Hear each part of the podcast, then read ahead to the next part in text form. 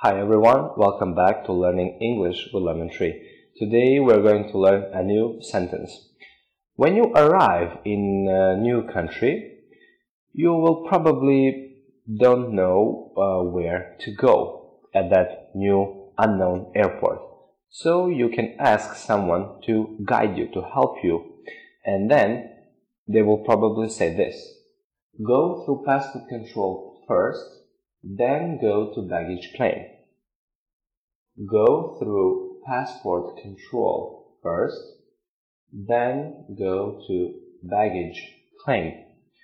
Go through passport control first, then go to baggage claim. Baggage claim is a place at the airport where you can pick up your baggage.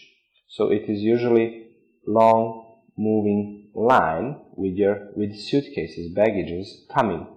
So this is the baggage claim. And just note that we have some markers here. First, then. They are called sequence markers. They tell you what to do uh, in a sequence. So you first do this, then next, and so on. If there are uh, more actions, okay? Thank you for watching. See you next time. Bye.